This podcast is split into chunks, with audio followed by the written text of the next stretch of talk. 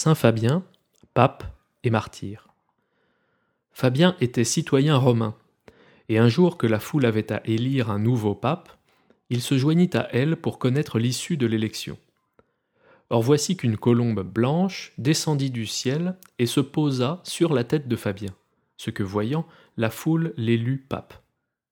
Alors, comme le rapporte le pape Damas, il envoya dans les diverses régions du monde sept diacres et sept sous-diacres chargés de recueillir par écrit tous les actes des martyrs. Il fit également bâtir de nombreuses basiliques sur les lieux où étaient ensevelis ces saints martyrs.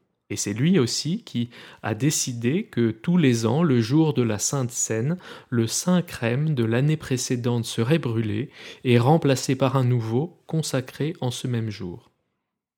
Et Aymon rapporte que l'empereur Philippe ayant voulu assister à la veillée de Pâques et participer au sacrement, le pape Fabien lui résista et lui défendit l'accès de l'Église jusqu'à ce qu'il eût confessé ses péchés et fait pénitence.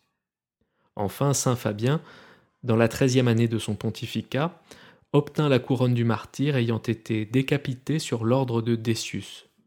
Son martyr eut lieu vers l'an du Seigneur 253. Jacques de Voragine, La légende dorée, traduit du latin par Théodore de Viseva et lu par Hervé Gasser.